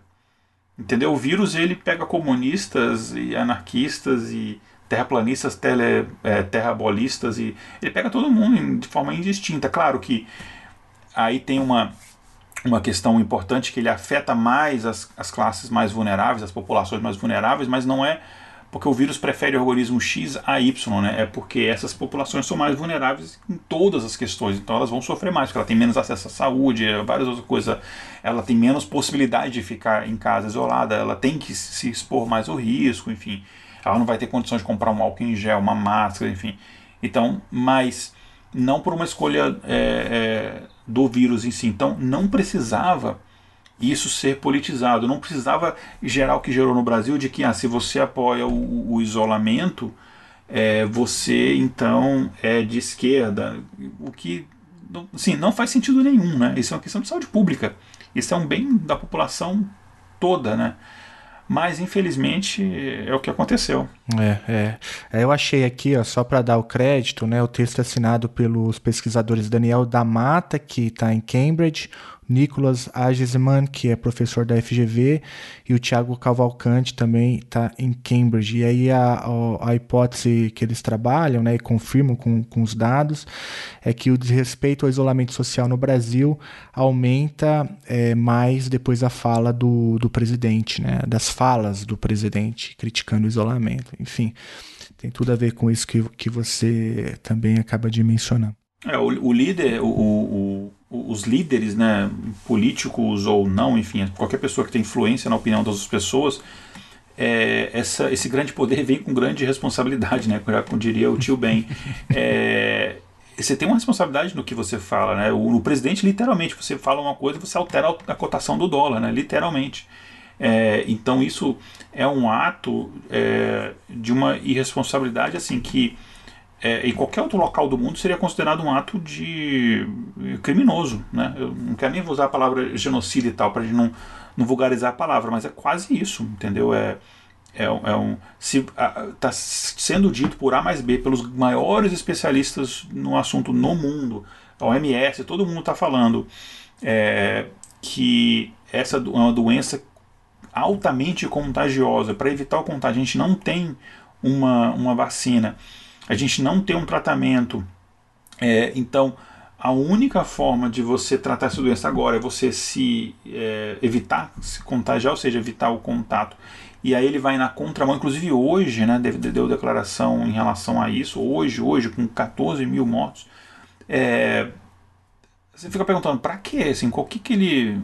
Não sei o que, que é o, o objetivo. O próprio Trump voltou atrás no que ele falou, né?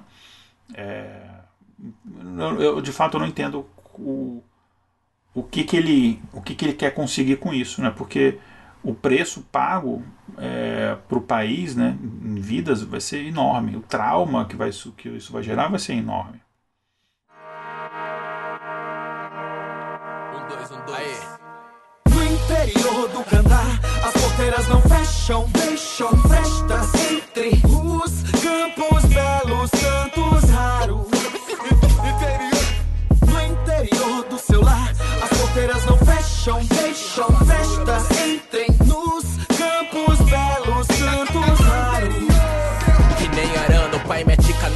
Com tanta essência na escrita que faz as folhas brancas terem certeza que são preta. Meu alvo são inimigos do gueto. Eu não ligo pra MCs, tô mais focado em eliminar os boletos. É o show do explorador na Amazônia. E fica só o odor. Que cheiro é esse? É o cheiro da colônia, Nova Babilônia. Mesma lama, mesmo drama, mesma trama de um sistema silenciador de Marianas. Escreva aqui melhor que Pero faz. Ligo o Brasil em linhas, coisa que nem o metrô faz. Por isso a riqueza eu ressalto. De quem andava na estrada de terra E hoje tem respeito no asfalto. Brasil multifacetado de Alcione a Sandrão. Não pode fazer da face de Ana Paula o padrão. Quem diz respeito interiorano erra. Como quem vê o índio como turista na sua própria terra. Ali onde a vida é precária cheguei as precata pisando calcário. Magia que dilata a figura dilata do que é necessário. Mas essa levada é do rapadura então vou parar. Um dos melhores speed flow que se ouviu vem do Ceará.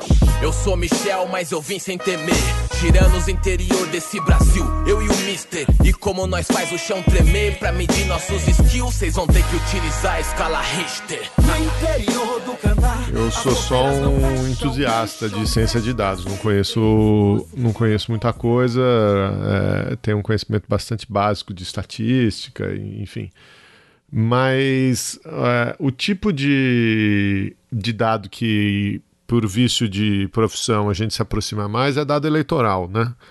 É, e eu estudo política americana há muito tempo e, e olho muito os modelos é, eleitorais americanos. Em pesquisa eleitoral, principalmente nesses modelos que começam a agregar, né? A, a, a eleição aí é, é distrital, é, tem o colégio eleitoral, então é, o, o, pessoal começa a, a, a, agregar, ao invés de usar uma pesquisa, outra pesquisa, eles começam a criar uns modelos para agregar é, pesquisas e ter um, uma previsibilidade maior. O termo que eu, que eu ouço sempre, é, você vai ouvir lá o, o, Nate Silver, o pessoal do 538 e tal, eles falam muito dos, dos fundamentos, né?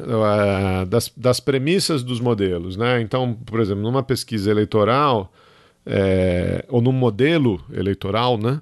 É, você tem os dados das pesquisas, mas você acaba ajustando esses dados é, com base em, em, em, outros, em outras variáveis que não são provenientes de pesquisa. Então, trajetória da economia, é, o índice de, de aprovação do presidente, os números de emprego, o histórico de um estado específico. É, o modelo ele é constituído não só do que está vindo da pesquisa, mas de, um, de, uma série de outras variáveis ali que acabam ajustando aquilo ali, dando é, maior chance para um lado ou para o outro, né? ajustando o, o, resultado positivamente ou negativamente.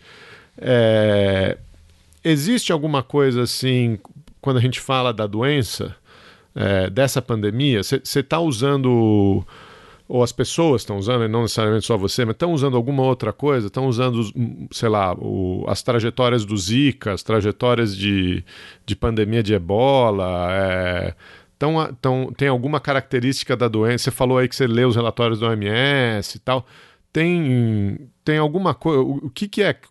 Tem alguma coisa é, parecida com esses fundamentos na hora que você vai trabalhar com esses dados? Sim, sim. É, alguns, alguns dados a gente acaba a gente acaba revisando porque às vezes tem, alguma, tem algumas previsões é, porque às vezes você tem sei lá um problema de um determinado local uma secretaria que deixou de reportar um, um determinado dia quantidade de mortes e ou de casos, ou, ou reportou um número errado, às vezes está um número muito alto, isso pode afetar a previsão, então às vezes você faz alguns ajustes baseado no que você vê, ah, esse número aqui parece que esse dado está errado, e você faz uma correção dos dados.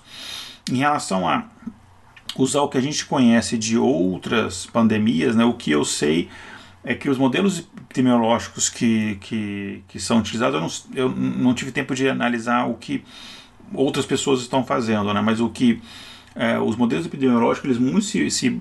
Assim, a gente tem. Só um parênteses aqui. A gente tem um conhecimento já é, de muitos anos, de muitos, muitos anos, é, relacionados a, a, a, estudo de epidemias no geral, como é que doença se espalha. Então, daí que vem vários conceitos, né? Por exemplo, essa taxa de, de reprodução. É, e aqui eu estou fazendo a tradução dos termos em inglês ao pé da lei. Talvez o termo em português seja um pouco diferente, mas é mais a, a, taxa de reprodução, que é o, como, como facilmente uma, uma doença, uma pessoa transmite essa doença para outra. É, o quanto tempo você fica assintomático, quanto tempo a partir do momento que você se infectou você consegue reinfectar outra pessoa, e fica o, o vírus ele se multiplicou um número suficiente que você vai contaminar outra pessoa. Então esses dados eles fornecem modelos epidemiológicos que são bem, é, bem robustos, né? É, então o que a gente conhece, não, o que a gente usa não é o modelo dessas doenças em si, mas a gente sabe como essas variáveis interagem uma com as outras. A gente sabe que, por exemplo, uma doença é, que, por exemplo, ela tem uma taxa de, de transmissão de X, mas ela você desenvolve sintomas muito cedo e esses sintomas eles são mais graves, por exemplo, no caso do Ebola, é, ela acaba é, tendo um, um, um, horizonte, assim, digamos, uma, um, um, horizonte que eu digo é, é, o quão tempo você vai enfrentar aquela doença menor do que uma doença por exemplo, em que você fica muito tempo assintomático, é, transmite para várias pessoas. Então, é, as relações das variáveis são conhecidas. O que é desconhecido é, é o efeito que, que, essa, que, que essa doença nova tem de fato. Então, a gente meio que trabalha com essas duas coisas. porque Mas a maior dificuldade é que uh, uma coisa que a gente não consegue prever é quais são as ações que serão tomadas. Né? Então, é, a gente sabe que, se pegar, por exemplo, se a gente for estudar os dados da, da gripe espanhola, né? A gripe espanhola ela veio em três ondas. Tem algumas pessoas que consideram até uma quarta onda depois, mas ela basicamente ela veio em três ondas. Então a gente sabe que provavelmente vai acontecer algo parecido, né? Com, com o Covid. E normalmente a segunda onda dessas doenças é a mais mortal de todas. A gente está na primeira ainda. É, no, no, na gripe espanhola, por exemplo, a gente teve isso pensando nas estações do ano aqui no hemisfério norte, né? Então esteve ali março foi o primeiro caso ali de 2000, 1918, né? Então ali você pegou ali é, a primavera, que foi a primeira onda, já, já março já era primavera, e aí você teve um verão mais ou menos estabilizando, achava-se que estava se tava passando, e aí você teve a segunda onda no outono, que foi bem mais é, mortal, e aí depois é, menos mortal que as duas primeiras, teve uma outra onda no inverno, né, no final ali de 2018, começo de 2019. Então a gente imagina que vai acontecer a mesma coisa. Então esse tipo de conhecimento prévio a gente, a gente tem, mas é uma doença nova que a gente está aprendendo, é, então não dá para a gente é, saber tudo, né, infelizmente. A gente está aprendendo conforme a gente vai. Então por isso que esses, os dados eles são também reajustados conforme o tempo passa, porque a gente está aprendendo novas coisas. Eu lembro, por exemplo, que eu estava fazendo o, esse robozinho que eu comentei, né, o doutor presente, que você vai falando seus sintomas, ele vai ali calcula, ele não te conta o, o, o seu score de risco, né, sua probabilidade de risco, porque é, tem questões legais envolvidas ali que seria muito complicado é, judicialmente falando a gente falar para a pessoa mas a gente dá indica, a gente armazena internamente e dá indicativos para pessoa, oh, é legal você conversar com um profissional de saúde e tal. E quando a gente começou a fazer isso daí, eu fiz todo o baseado nos relatórios do MS, eu fiz o, as equações que ah, se você tem isso, então você tem X de probabilidade, se você tem aquilo, tem X, no final ele te dá uma probabilidade geral. Eu lembro que no começo, por exemplo, tosse era disparado o primeiro, número um sintoma. E hoje em dia, sei lá, o terceiro ou quarto em termos de importância. É, porque foi, a gente foi tendo mais conhecimento da doença, porque inicialmente ela era localizada numa região, né? Então a gente foi tendo mais conhecimento e a gente vai reajustando os modelos, vai mudando, então isso é natural. E... Começo a conversa aqui Você mencionou, né, aquela imagem das pessoas usando máscara e como o mundo mudou, né? Hoje a pessoa que não usa máscara, ela que é a estranha do pedaço, né? É, e, e, também a gente falou bastante sobre a evolução da doença. E agora no final você menciona aí a primeira onda, mas pode haver uma segunda, certamente haverá uma segunda, uma terceira e até uma quarta, considerando outras pandemias e, e os estudos que estão aparecendo, né? E, e, diante de tudo isso, assim, é fato que o mundo mudou, né? O mundo de fevereiro é um mundo muito diferente de agora do mundo de maio, né? Que é o mundo que nós estamos vivendo e vendo agora. É, e com isso eu queria te perguntar como que você vê aí o, o retorno é, das atividades, o impacto que isso vai ter é, no ano de 2020, se já tem estudos ali que você tem mapeado de possibilidades né, de retornos parciais é, é, e assim por diante. Como que você vê, portanto, o, o, segundo semestre de 2020 a partir das leituras que você tem feito e dos dados que você tem analisado? Então, é, ótima pergunta. É, enquanto a gente não tiver uma vacina, é, a gente vai ter que alternar de fato períodos é, de maior abertura e períodos de maior fechamento.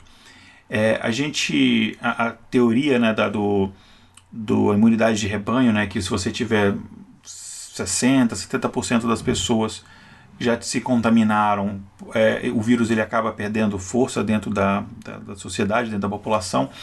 É, a gente não sabe se isso é verdade, né? Se a gente não sabe se a gente tem um, uma, um indício forte baseado em outros tipos de coronavírus, né? É, o, o SARS-CoV-2, né, que é o do, do Covid, a gente não é, assim, é um vírus novo para a gente, né? Então, mas baseado em outros, sei lá, por exemplo, a MERS e outras doenças, você consegue imaginar que é. Talvez se você, se você pegou essa doença uma vez, talvez você não pegue outra, mas o vírus pode sofrer uma determinada mutação que, que você se recontamine, enfim.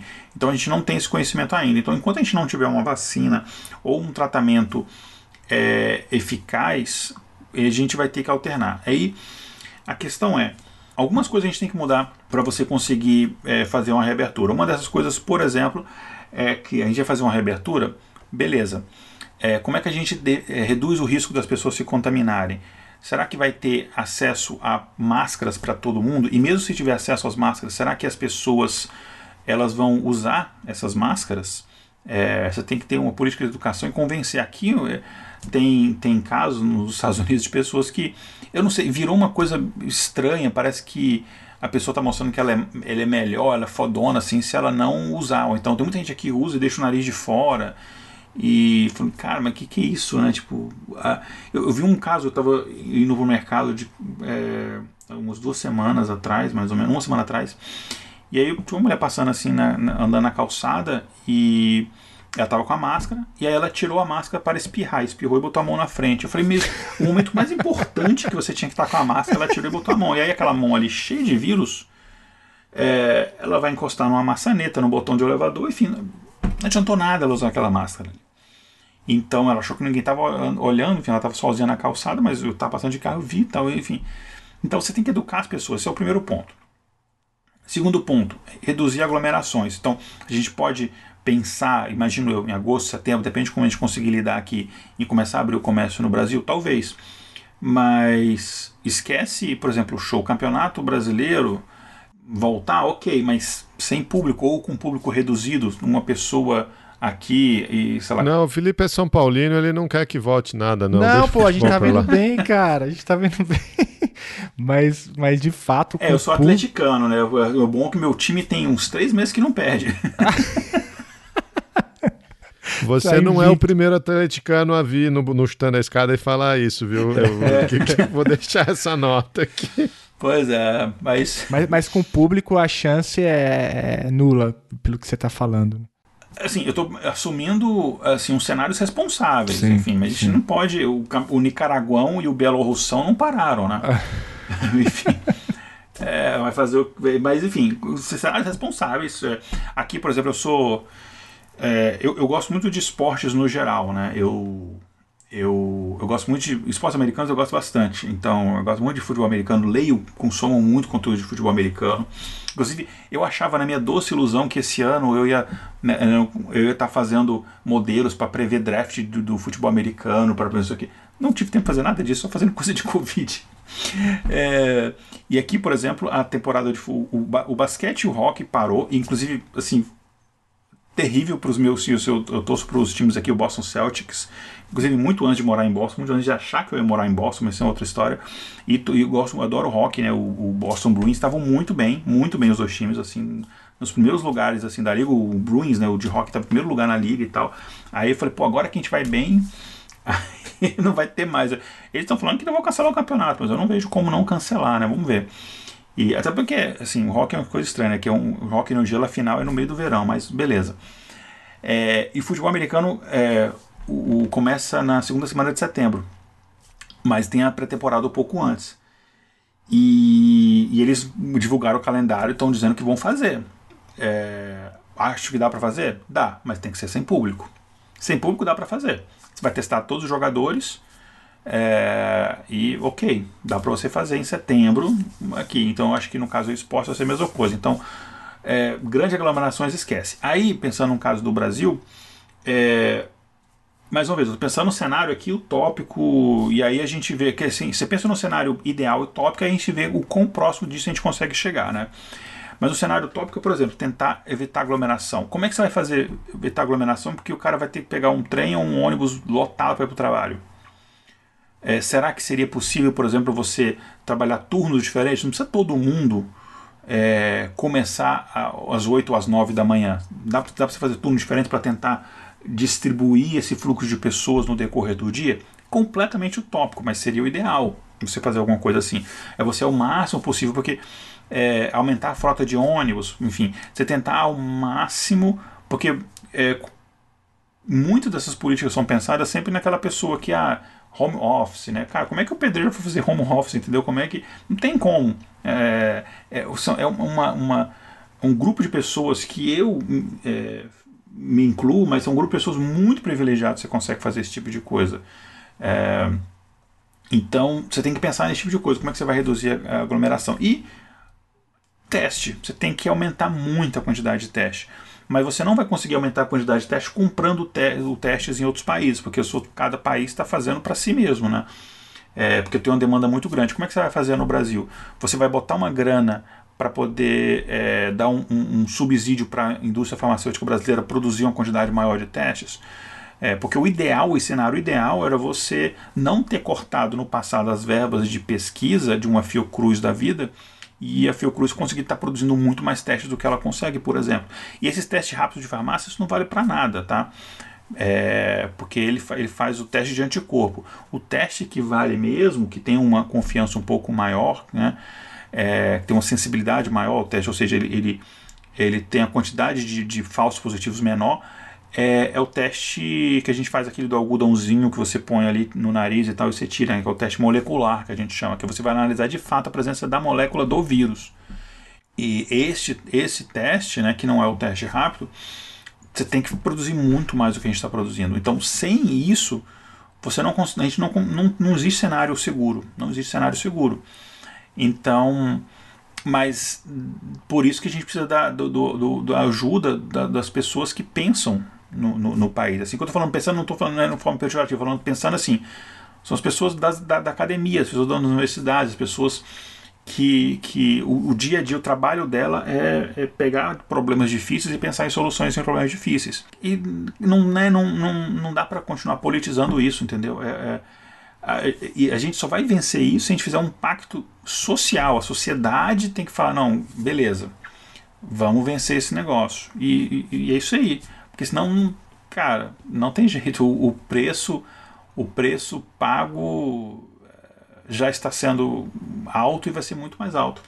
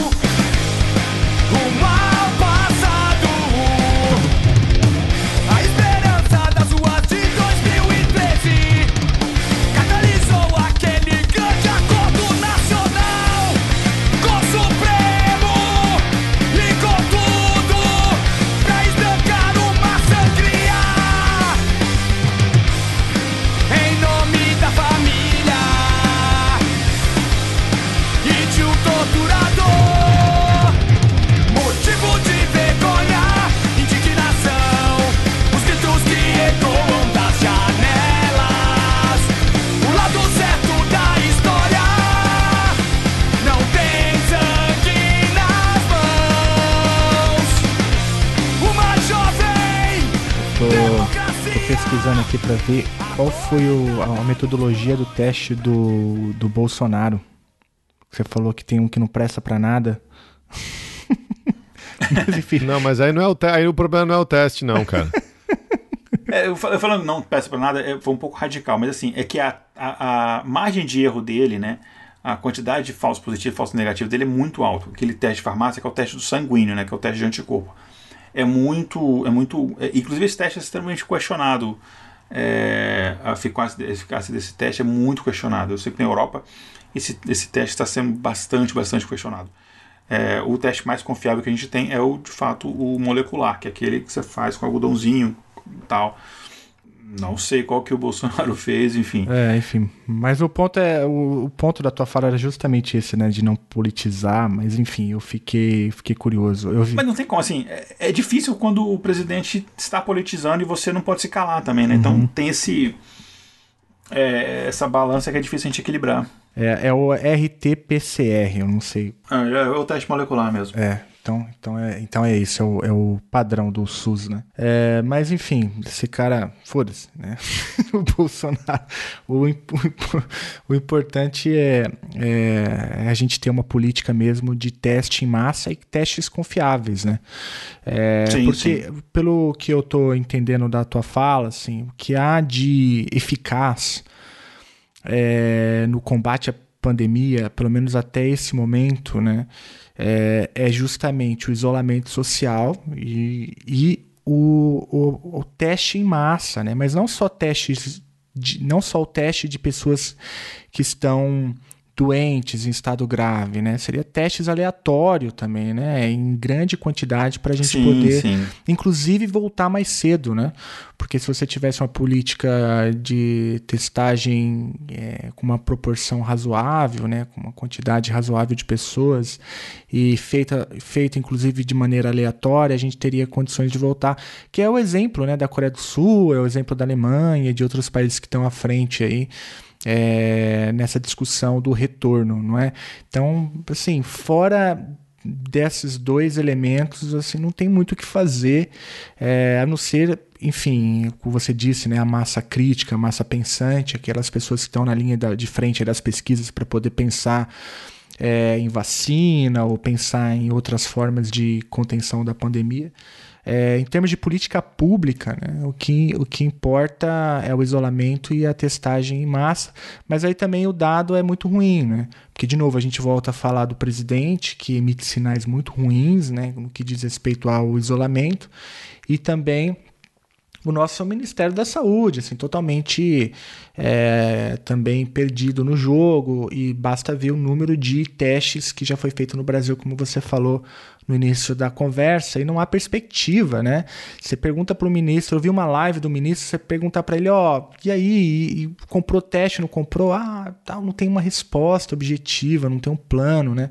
Então a gente fica meio ansioso e apreensivo porque naqueles dois fundamentos né, do combate à, à pandemia, a gente vê que o Brasil está muito, muito atrás, né? É, enfim, muito ruim o cenário. Sim, e não, não há essa, não há essa dicotomia, uma falsa dicotomia, né, essa coisa de escolher entre vida e, e, e economia. Assim, não, mesmo se houvesse essa escolha, não, assim, seria até ridículo você pensar, né?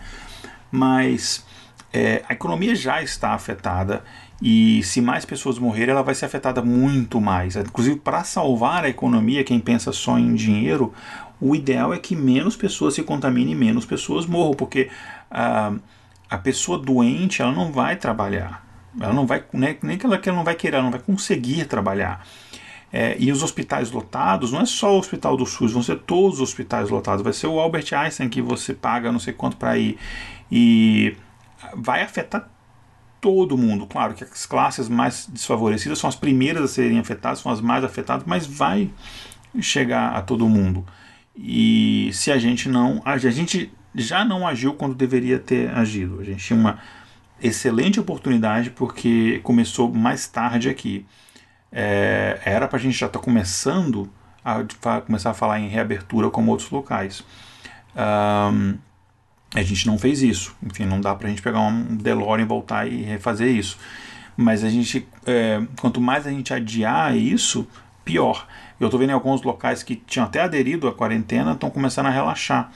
No exato momento em que a coisa está começando a, a, a, crescer, agora que, que de fato o negócio está ficando mais, mais feio, né? O, a, as, enfim, o resto de maio, junho, que, que aí de fato o sistema de saúde vai ter colapsado já em todos os lugares, é que a gente vai começar, a situação vai ficar mais feia. Vários locais que tem uma quantidade de casos muito grande, quantidade pequena de mortes, você vai ver essa quantidade de mortes começar a subir rapidamente, como Santa Catarina, por exemplo. Um, então, agora que a doença está chegando no interior, né?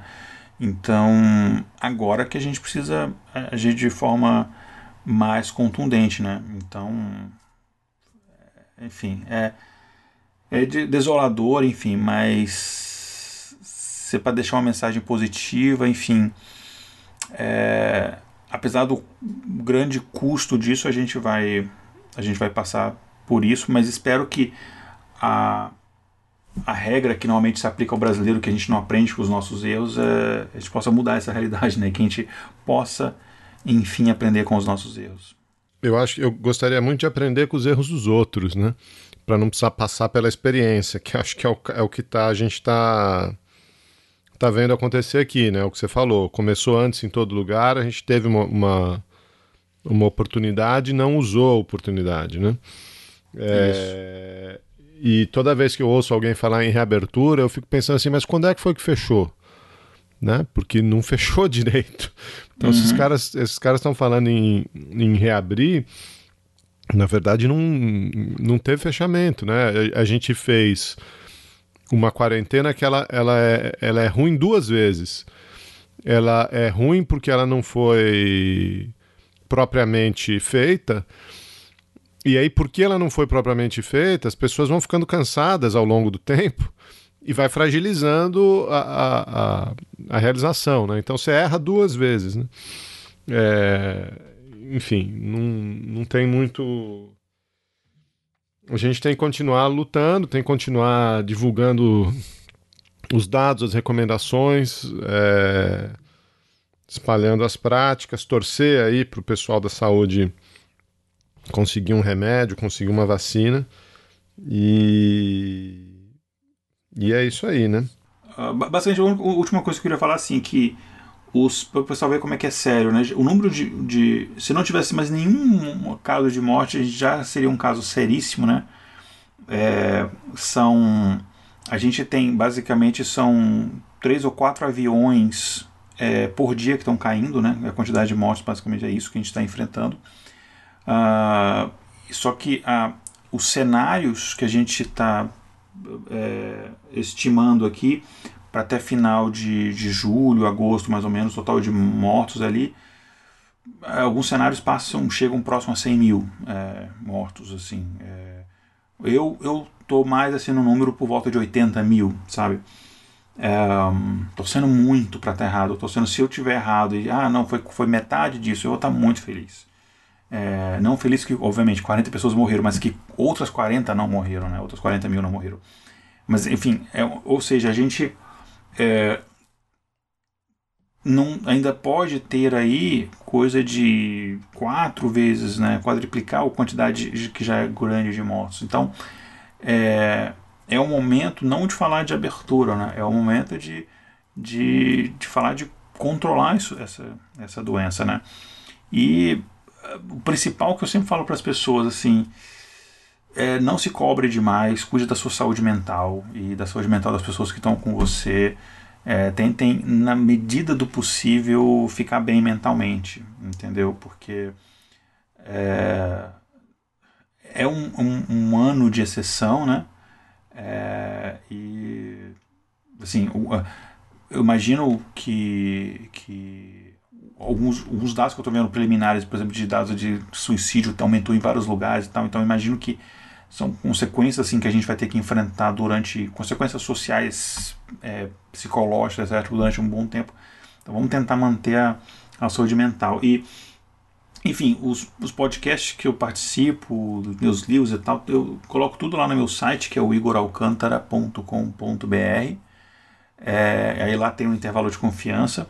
E o intervalo de confiança, como comentou no começo, né, é um, Uh, é um podcast que a gente fala de ciência de dados, é, de estatística, essas coisas, jornalismo de dados, mas é, não é um podcast para cientista de dados e jornalista de dados estatísticos, ele é para o público geral. Então a gente fala para todo mundo entender.